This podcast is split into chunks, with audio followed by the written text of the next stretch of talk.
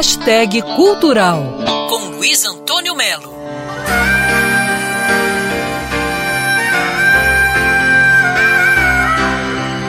Essa gaita sublime, muita gente sabe de quem é, muita gente também não sabe, que é do Supertramp, uma mega banda que fez a década de 70 e o início dos 80 mais leves, mais leves. O cara da gaita é o Roger Hodgson, compositor, cantor, que dividia o Supertramp com Rick Davis.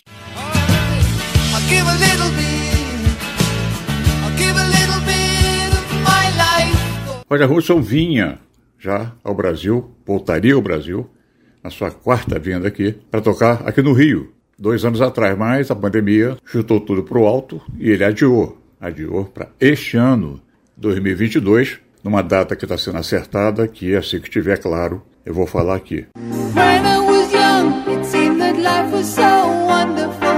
Eu assisti a dois shows aqui do Roger Hudson no Rio, claro, os dois superlotados, de pessoas que foram matar a saudade. Eu não sei se foram matar a saudade da música dele, da música do Supertramp, ou foram matar a saudade delas mesmas.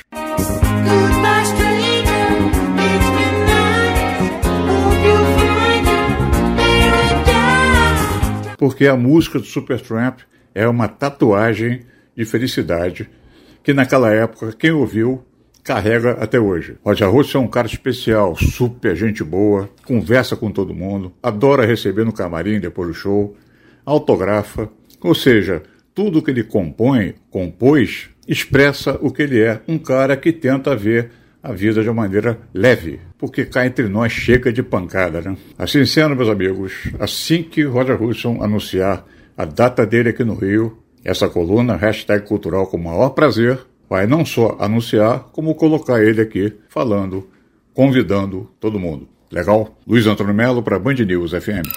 Quer ouvir essa coluna novamente? É só procurar nas plataformas de streaming de áudio. Conheça mais dos podcasts da Band News FM Rio.